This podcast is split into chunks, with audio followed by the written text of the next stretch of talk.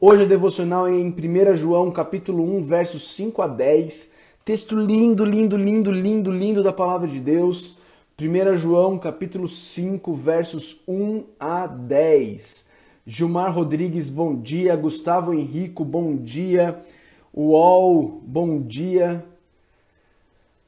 Pessoal está chegando aí ainda. Bom dia para minha querida Macaé. Tacinha, bom dia. Vamos lá. 1 João 1, versos 5 a 10. 1 João 1, 5 a 10. Mirelle Anjos, bom dia. Vamos lá. Se você já apertou o aviãozinho de papel, já mandou para seus amigos e para seus parentes, a gente vai começar o nosso tempo juntos aqui. Se você não fez isso ainda, não deixe de fazer. Aperte o aviãozinho de papel. Você viu como isso tem abençoado tanta gente. A gente precisa espalhar para mais gente porque é a palavra de Deus, gente. O que traz a transformação verdadeira nas pessoas é a palavra de Deus, é a exposição da palavra de Deus, é expor as pessoas à palavra de Deus. É isso. A gente precisa mandar isso para elas porque elas precisam da palavra de Deus, mesmo que elas não saibam que elas precisam. Elas precisam e nós precisamos também. Tá bom? Ah, vamos que vamos. 1 João, 1 João, capítulo 1, versos 5 a 10. 1 João 1, 5 a 10. Ouça com fé a leitura da palavra de Deus. Ouça com fé a leitura da palavra de Deus. Vamos lá. Esta é a mensagem que dele ouvimos e transmitimos a vocês. Deus é luz, nele não há treva alguma. Se afirmarmos que temos comunhão com ele, mas andamos nas trevas, mentimos e não praticamos a verdade. Se, porém, andarmos na luz como Ele está na luz, temos comunhão uns com os outros, e o sangue de Jesus, seu Filho, nos purifica de todo pecado. De todo pecado. Se afirmarmos que estamos sem pecado, enganamos a nós mesmos e a verdade não está em nós. Se confessarmos os nossos pecados, Ele é fiel e justo para perdoar os nossos pecados e nos purificar de toda injustiça. Se afirmarmos que não temos cometido pecado, fazemos de, de Deus um mentiroso e a Sua palavra não está em nós. E a Sua palavra não está em nós. Queridos, que texto, que texto importante. Que texto importante da palavra de Deus. O texto, o texto ele começa fazendo uma afirmação de quem é Deus. E, e, é com base nessa afirmação de quem é Deus que ele vai desenrolar todo o argumento dele. E aqui, queridos, fica uma dica importante. Você que fez que fez a nossa, o nosso desafio das devocionais descomplicadas, que aprendeu aquelas dicas sobre como fazer a sua devocional, você sabe. Uma das coisas mais importantes para você fazer no, no seu devocional é perguntar quem o texto diz que Deus é, não é? É perguntar quem o texto diz que Deus é. E aqui no texto de 1 João 1, 5 a 10, ele já começa de cara, deixando claro quem é Deus. Quem é Deus. E, ele, e é com base em quem Deus é, é com base no caráter de Deus, que ele vai basear todo, tudo mais que ele vai falar nesse texto aqui. Olha só que importante. Olha só que importante. Ele diz assim: primeiro, primeiro de tudo, ele, ele, ele diz assim: Esta é a mensagem que dele ouvimos e transmitimos a vocês. Quem é dele? Quem é esse ele? Que é a mensagem que dele ouvimos.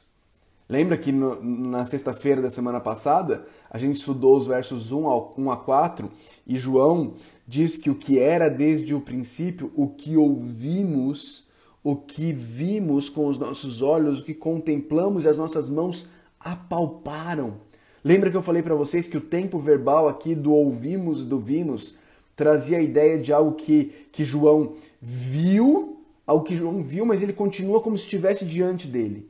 Algo que João ouviu e era como se João ainda estivesse ouvindo aquilo. E aqui ele relembra de algo que ele ouviu de Jesus. E ele diz assim: esta é a mensagem que dele ouvimos.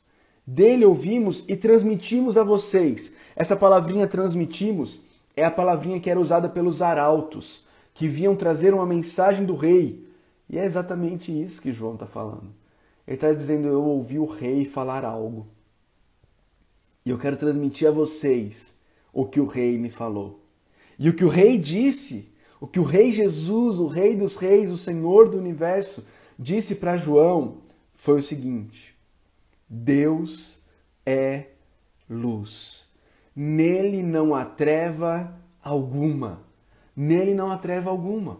Deus é luz. Nele não há treva alguma. Essa é uma afirmação do caráter de Deus. Essa é a afirmação de que, uma afirmação de que Deus ele é santo, ele é puro.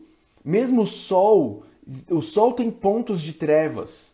Em Deus não há treva alguma. Na verdade, a, a, a gente não acha essa, essa afirmação de Jesus nos evangelhos, mas a gente sabe que nem tudo que Jesus disse foi registrado nos evangelhos. O próprio João disse que se ele fosse registrar tudo que Jesus fez e falou, todas as bibliotecas do mundo não iam ser suficientes, né? Eles, eles não registraram tudo, mas tem um, um registro parecido, um registro semelhante a isso, lá em João 3,19, onde Jesus Cristo diz assim: a, a luz veio ao mundo, mas os homens amaram as trevas. Os homens amaram as trevas. A luz veio ao mundo, mas os homens amaram as trevas. Mas Deus, Deus é luz e nele não há treva alguma. É uma dupla negação de João. Nele não há treva alguma, nenhuma. Não tem treva em Deus. Deus é um Deus santo, Deus é um Deus puro. Isso é quem ele é, isso é o caráter do nosso Deus. Isso é o caráter do nosso Deus. E é com base no caráter santo do nosso Deus é com base no caráter santo do nosso Deus que João vai, vai, vai caminhar nesses próximos versículos, nos chamando a algumas coisas muito importantes, queridos. Muito importantes. Tem coisa muito importante para a gente perceber aqui no te nesse texto que está diante de nós, tá bom? Mas eu quero te lembrar disso. Na sua devocional, você precisa procurar quem é Deus. Você precisa ver o que, que o texto diz sobre quem é Deus, porque isso é a base do nosso viver. Isso é a base do nosso viver. Quem é Deus é, é, é o que há de mais importante para eu e você conhecermos e sabermos, tá bom? Com base nisso, com base no fato de que o nosso Deus ele é plenamente, completamente, totalmente santo. Com base nisso, o apóstolo João diz o seguinte: Ah, desculpa. Ele começa agora uma série de seis afirmações suposicionais, não é? Onde ele começa com a palavrinha se. Se. Vê, vê aí na tua Bíblia. Marca essas palavrinhas. Marca essas palavrinhas. Se. Se afirmarmos, versículo 6. Depois, versículo 7. Se, porém. Depois, versículo 8. Se afirmarmos. Depois, versículo 9. Se confessarmos. Depois, versículo 10. Se afirmarmos. Está vendo? Está vendo que ele está falando, fazendo a, a suposições, suposições, e é através dessas suposições é através dessas suposições que João vai nos ensinar muita coisa aqui. Presta atenção, presta atenção. Versículo 6. Se afirmarmos que temos comunhão com Ele, Ele quem? O Deus, o nosso Deus, que é luz. E é interessante que Ele não é uma luz, não tem, não tem um artigo indefinido, Ele não é uma luz, Ele é luz, Ele é santo. E se a gente afirmar que nós temos comunhão com Ele, diz o apóstolo João, mas andamos nas trevas. Ou seja, se você afirma que você conhece a Deus, você afirma que você é de Deus, você afirma que você tem um relacionamento íntimo, pessoal com esse Deus que é luz, em quem não há trevas, mas você anda nas trevas. João quer te dizer uma coisa bem clara você está mentindo e a sua prática não condiz com aquilo que você fala. Você está mentindo e a sua prática não condiz com aquilo que você professa. Pastor, mas do que, que João está falando aqui? Como é que isso aqui pode acontecer? Queridos, isso pode acontecer de muitas, de muitas formas. Isso pode acontecer de muitas formas. Não é?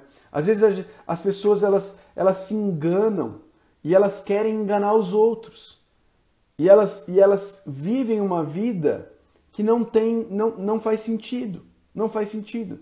É, elas, elas colocam uma máscara, não é? E, e, e vão para a igreja e se relacionam com as pessoas da igreja usando essa máscara. Usando essa máscara. Não é? Mas na verdade a vida delas é uma vida de pecado. A vida delas é uma vida de trevas. A vida delas é uma vida de mentira, a vida delas é uma vida de ganância, a vida delas é uma vida de, de, de engano. De engano. Elas afirmam que têm comunhão com Deus, mas vivem como se Deus não existisse. São ateístas práticos. Ateístas práticos. Afirmam ter comunhão com Deus, mas a vida delas não tem nada a ver com o Deus com quem elas afirmam ter comunhão. E, aqui, queridos, eu tenho que dizer uma coisa para vocês. Não ouça essa devocional, não ouça essa devocional pensando no próximo. Pensando, nossa, é verdade, olha, eu conheço alguém que é desse jeito. Não. Vou dar uma ilustração aqui. Não ouça essa devocional com uma pá na sua mão. Ouça essa devocional com uma enxada na sua mão. Quando você usa uma pá, você pega e joga, não é? Pega e joga. Quando você usa uma, uma enxada, você pega e traz. Você pega e traz. Ouça devocional com uma enxada porque talvez você esteja vivendo isso. Talvez você esteja vivendo em trevas. Talvez você afirme ter comunhão com Deus, mas a maneira como você lida com, com a tua esposa, a maneira como você lida com os teus negócios, a maneira como você lida com o seu marido, a maneira como você a, trata o próximo, a maneira como você lida com o dinheiro, a maneira como você lida com o sexo, a maneira como você lida com as suas emoções é trevas. É trevas. É trevas. E é interessante que às vezes todo mundo consegue ver que você anda nas trevas, menos você. Talvez você você mora num condomínio e todo mundo no condomínio vê que sua vida é trevas. Ou no seu trabalho as pessoas veem as trevas na sua vida e você não enxerga. Você acha que você está andando na luz. Você está enganado. E andar nas trevas é terrível. Andar nas trevas é terrível porque mais cedo ou mais tarde você vai se machucar. Mais cedo ou mais tarde você vai se machucar. Essa noite meu filho Pedro chamou a gente três vezes durante a noite. Três vezes. E aí você acorda de noite com sono e você vai no, escuro e sai batendo o pé em tudo, não é? Chutando com o dedinho as coisas. O Tiago falou uma coisa importante, que é por isso que a gente precisa ter bons amigos, amigos piedosos que possam nos mostrar as trevas nas quais nós estamos vivendo. Porque muitas vezes nós mesmos não enxergamos. Uma área que eu sempre digo eu sempre digo, ouvi isso do pastor Tim Keller, e eu não esqueço, uma área onde que, que, que a grande maioria das pessoas tem muita dificuldade de enxergar que está andando em trevas é a ganância. É a ganância. Difícil você encontrar alguém que chegue para você e fale assim: Pastor, eu preciso de ajuda, eu sou um cara ganancioso. Eu sou um cara ganancioso. Eu, eu, eu, eu quero cada vez mais as pessoas têm dificuldade de perceber a ganância. Elas têm dificuldade de perceber a ganância. Elas acham que é natural que elas queiram um pouquinho mais. Só um pouquinho mais. Só um pouquinho mais. Não é? Só um pouquinho mais. Mas João começa dizendo: se afirmarmos que temos comunhão com Ele, mas andamos nas trevas, mentimos e não praticamos a verdade. Se nós estamos andando nas trevas, nós não temos comunhão com Deus. Isso significa que nós perdemos a filiação? Não. Não, de maneira alguma. A filiação nós nunca perdemos. Nós nunca, aquele que verdadeiramente é filho de Deus, aquele que verdadeiramente é filho de Deus, nunca perde a filiação. Nunca perde a filiação. Você não perde a sua salvação, porque você não a conquistou, foi Deus quem te deu. Mas quando nós andamos nas trevas, nós deixamos de ter comunhão com Deus por decisão nossa. Nós nos afastamos de Deus. Nós nos afastamos desse Deus que é luz, que é luz. E nós muitas vezes nos afastamos justamente por isso. Porque se a, gente, a gente sabe que se a gente chegar perto, a luz vai mostrar as nossas trevas. E a gente não quer. E aí a gente se afasta até dos amigos piedosos, como o Tiago colocou aqui. Porque a gente sabe que esses amigos piedosos não vão fingir que não tem trevas na nossa vida. Mas eles vão nos ajudar a ver e a gente não quer ver. A gente não quer ver as trevas. A gente não quer ver as trevas. Então a primeira afirmação, a, primeira condicional que ele coloca, se afirmarmos que temos comunhão com Deus, mas andamos nas trevas, mentimos e não praticamos a verdade. Segunda afirmação: se, porém, andarmos na luz, como Ele está na luz, acontecem duas coisas. Se, porém, se, porém, andarmos na luz, como Ele está na luz, se a nossa vida for uma prática de santidade, se nossa vida for uma vida dedicada à santidade, se nossa vida for uma vida vivida para o santo, para o santo, onde nós buscamos santidade no nosso viver, duas coisas. Duas coisas. Primeiro, temos comunhão uns com os outros. E olha só que interessante, queridos, porque o que, que era de se imaginar assim o, o natural? Se o primeiro condicional é se afirmarmos ter comunhão com Deus, mas andamos nas trevas, mentimos e, e não praticamos a verdade, Aqui o esperado é, se, se andarmos na luz como ele está na luz, o esperado é temos comunhão com Deus, que é luz. Que é luz. Mas não. Ele coloca temos comunhão uns com os outros. Por quê? Bom, primeiro, porque o ter comunhão com Deus já está implícito aqui. Porque se ele é luz e nós estamos andando na luz, nós teremos comunhão com ele, ok? Isso é, está implícito. Mas ele quer deixar claro aqui que quando nós andamos nas trevas, nós também deixamos de ter comunhão uns com os outros. Nós perdemos a comunhão com os irmãos. Essa comunhão ela é rompida porque nós estamos andando no pecado. Nós estamos andando no pecado. Nós não temos comunhão uns com os outros. Essa comunhão ela é rompida dentro do âmbito da igreja local. É? Mas se nós andarmos na luz como Deus está na luz, nós não apenas temos comunhão uns com os outros, mas temos comunhão com Ele. E nós desfrutamos disso.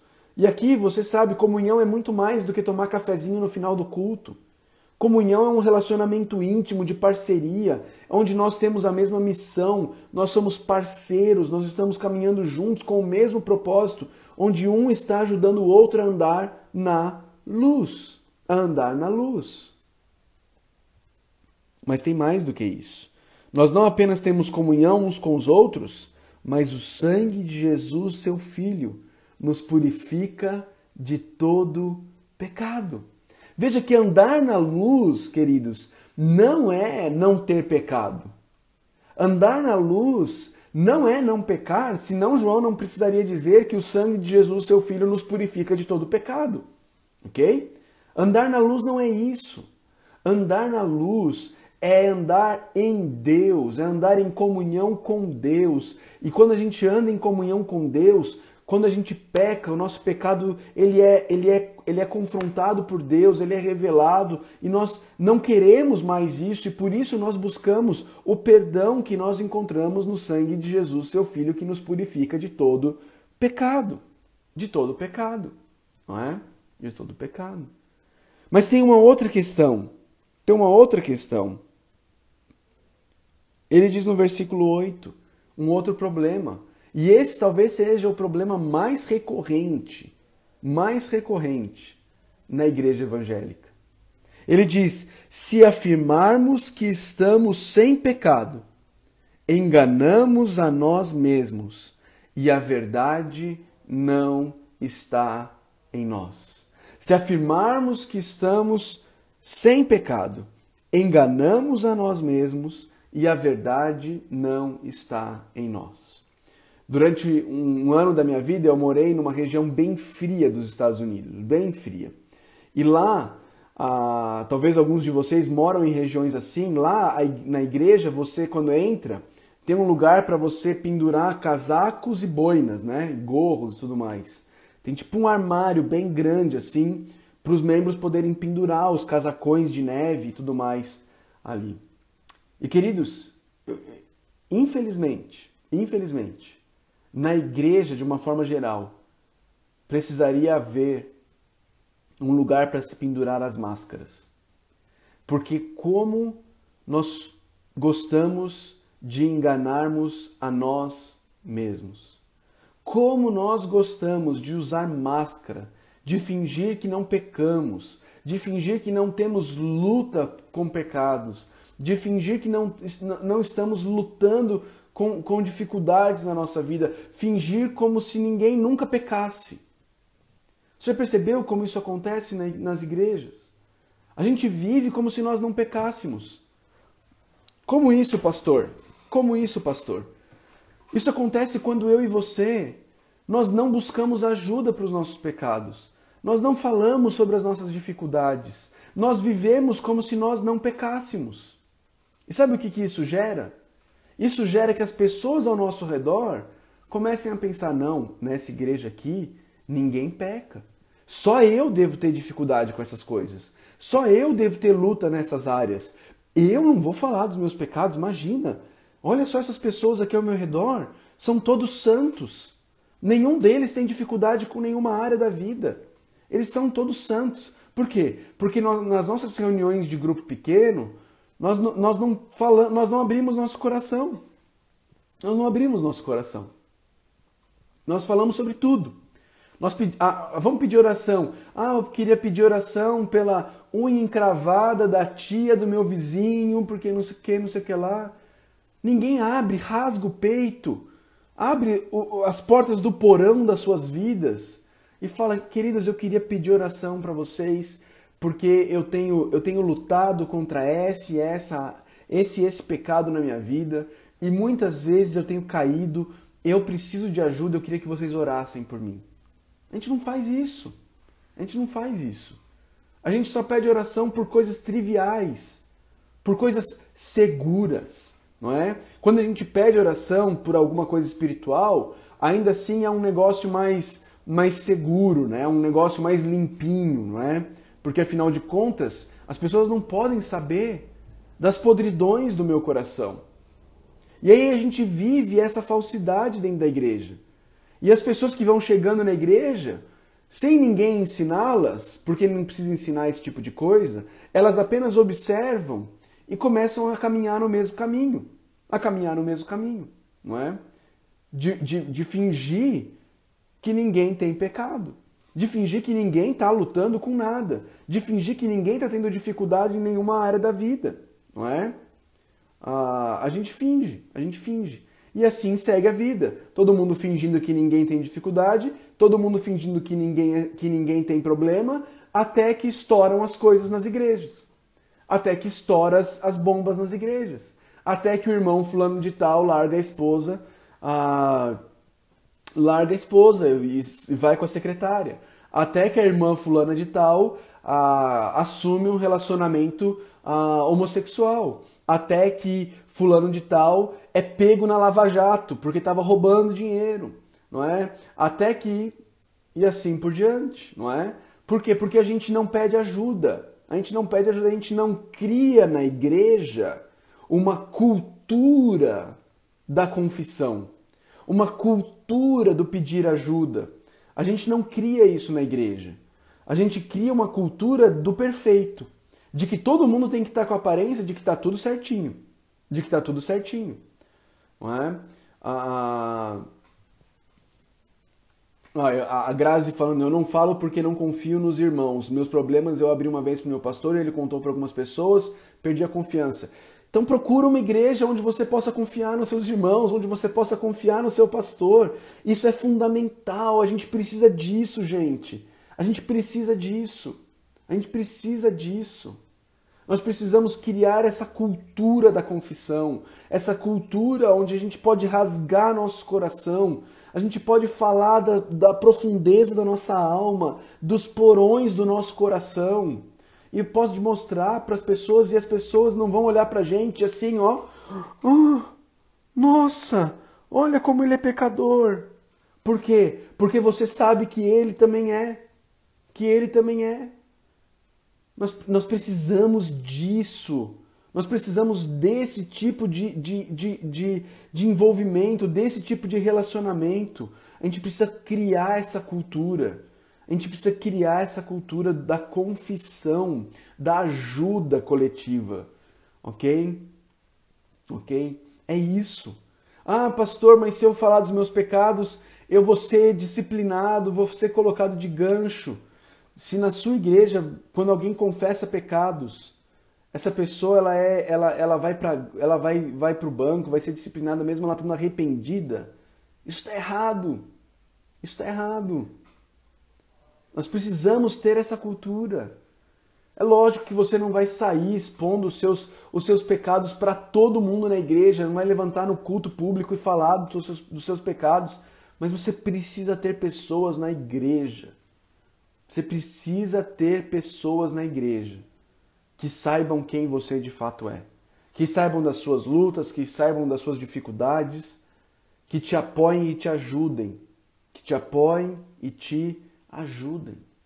Você precisa disso. Você precisa disso. Você precisa disso. Por quê? Porque se afirmarmos que estamos sem pecado, enganamos a nós mesmos. E a verdade não está em nós. Sabe um outro jeito como nós afirmamos que estamos sem pecado? é essa cultura agora de que tudo é transtorno. Tudo é transtorno. Né? Não existe mais pecado. Agora tudo é doença. Tudo é doença, e se é doença não tem culpa, e se não tem culpa, Jesus morreu à toa. Não é? Jesus morreu à toa. Ah, gente, qual que é a dificuldade de você assumir que você é um pecador e que aquilo lá é pecado na sua vida? Presta atenção comigo. Presta atenção comigo, eu e você somos pecadores miseráveis. Eu e você pecamos, essa é a nossa natureza caída. É, é, é, é, é como se a gente falasse assim para um cachorro: Olha, você tem latido demais. E o cachorro falado, falasse: Eu latido? Não, como você ousa falar que eu lato? Não é? Como você ousa falar que eu lato? Gente, cachorros latem, pecadores pecam. Nós não queremos pecar, mas a gente não pode ficar armado desse jeito. A gente não pode ficar armado desse jeito contra, achando que a gente precisa achar desculpas para tudo e que se alguém disser que a gente está em pecado, a gente se arma e a gente fica revoltado. Quando alguém vier falar, meu irmão, eu acho que você está em pecado, acho que você está pecando nisso, abaixa a sua guarda. Parte do pressuposto que você é um falido. Olha aí, a, a Kelly lembrou pra gente. Você é um falido. Na hora que eu falei falido, apareceu aqui para mim. Parte desse pressuposto e aceita. Aceita isso, vive isso. E busca mudança. E busca mudança. Porque enquanto você não aceitar que você é um pecador falido, você vai enganar você mesmo e a verdade não vai estar em você. A verdade não vai estar em você. Lembra de Provérbios? Lembra de Provérbios? Provérbios 28, a gente já está com o tempo bem longo aqui, né? Mas Provérbios 28, 13. Provérbios 28, 13. Diz assim. Provérbios 28, 13. Quem esconde os seus pecados não prospera, mas quem os confessa e os abandona encontrará misericórdia. Mas quem os confessa e os abandona encontrará misericórdia. Essa é a realidade. Essa é a. Enquanto eu e você ficarmos escondendo os nossos pecados, nós não vamos prosperar na vida cristã. Aqui não tem a ver com dinheiro, tá bom, gente? Aqui tem a ver com vida, vida espiritual. Assine a sua declaração de falência, confesse os seus pecados. Confesse os seus pecados. Por quê? Porque se afirmarmos que não temos pecado, que estamos sem pecado, enganamos a nós mesmos e a verdade não está em nós. Mas, porém, todavia, entretanto, contudo, tem o versículo 9. Tem o versículo 9. Se confessarmos os nossos pecados, Ele é fiel. E aqui eu não consigo, toda vez que eu vejo essa palavra fiel, eu não consigo não lembrar do Hesed, Hesed de Deus. Ele é fiel e justo para perdoar os nossos pecados e nos purificar de toda injustiça. Assina a declaração de falência, porque quando você assina a declaração de falência, o que Deus faz é perdoar os teus pecados e te purificar de toda injustiça. Olha que beleza! É isso! É isso que Deus faz. Por que esconder? Por que ser tolo de tentar esconder que você late, seu cachorro miserável? Não é? Por que tentar esconder o fato de que você late? Que você late. Confessa os seus pecados a Deus, busca ajuda, fala das suas dificuldades. É, isso é, isso é, é sua natureza, você é um pecador, você precisa de ajuda. E a promessa de Deus é se você confessar os seus pecados, Ele é fiel e justo para nos perdoar os pecados e nos purificar de toda a injustiça. De toda a injustiça. De toda a injustiça.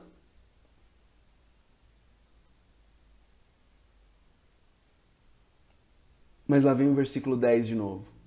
Lá vem o versículo 10 de novo. Se afirmarmos que não temos cometido pecado, olha a seriedade disso. Se afirmarmos que não temos cometido pecado, se vivermos na igreja com a máscara, se vivermos fingindo que, que somos quem não somos, se vivermos fingindo que somos tudo uns gatinhos persa enquanto somos cachorros, se vivemos fingindo, se vivermos fingindo.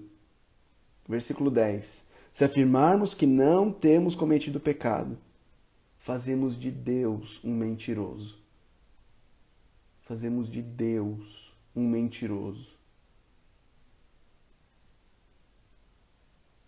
E a sua palavra não está em nós.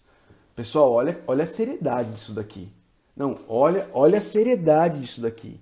Se você fingir que você não tem pecado, se você começar a chamar pecado de transtorno, se você colocar uma máscara e sair por aí andando com essa máscara, a, a, fingindo que você é um santinho, fingindo que você é um gatinho persa, você está fazendo Deus de mentiroso. Você está dizendo Deus, o Deus que disse: todos pecaram e carecem da glória de Deus.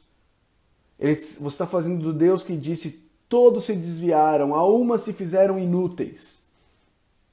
Você está fazendo dele um mentiroso. E a palavra de Deus não está em você.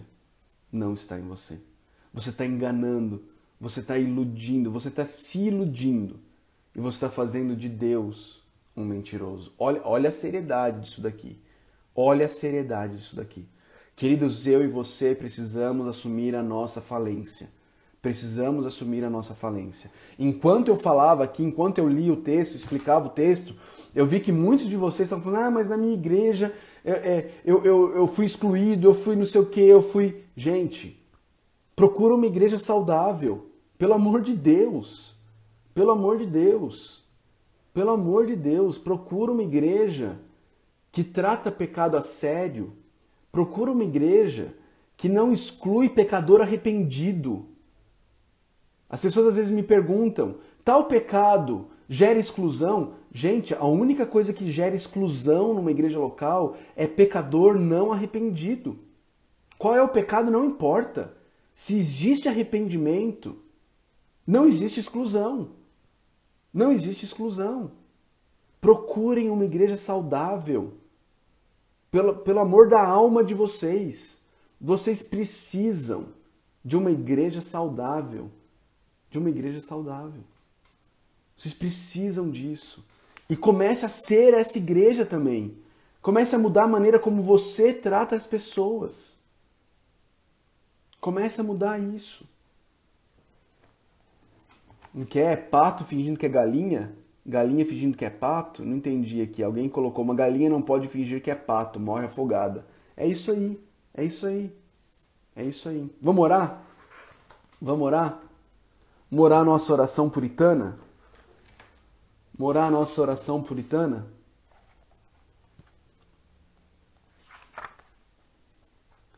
Vamos orar a oração que está na página 69. 69. 69.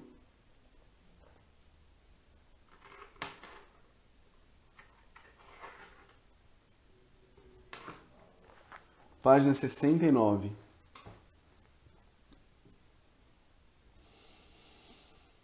A oração, o título da oração é Vitória. Vitória. Pessoal, não vá embora. Ore com a gente, cante louvores com a gente, fica até o final. Você não sabe o que Deus pode fazer daqui até o final. Fica até o final. Talvez Deus tenha algo ainda para falar com você através da oração. Talvez Deus tenha algo para falar com você ainda através da, de quem vai cantar para gente, tá bom? Então fica até o final. Fica até o final. Vitória. Vitória. Ó Redentor divino, grande foi a tua bondade ao empreender minha redenção, consentir em ser feito pecado por mim, conquistar todos os meus inimigos, grande foi a tua força. Em suportar os rigores da ira divina, tomar a carga das minhas iniquidades, grande foi o teu amor em manifestar-se vivo, em mostrar tuas santas chagas, que fazem desaparecer todo o medo e removem toda a dúvida. Grande foi a tua misericórdia em ascender aos céus, ser coroado e entronizado, ali interceder por mim, socorrer-me na tentação, abrir o livro eterno e finalmente receber-me para ti. Grande foi a tua sabedoria em conceber estes meios de salvação. Banha minha alma nas ricas consolações da tua vida ressurreta. Grande foi a tua graça em ordenar-me vir de mãos dadas contigo ao Pai, para ser unido a Ele eternamente, descobrir nele meu descanso, encontrar nele a minha paz, contemplar sua glória, honrar ao único que é digno e em dar-me o Espírito como mestre, guia e poder, para que eu possa viver arrependido do pecado, sobrepujar Satanás, encontrar vitória em vida. Quando estás ausente, todas as tristezas estão aqui. Quando estás presente, tenho comigo todas as bênçãos.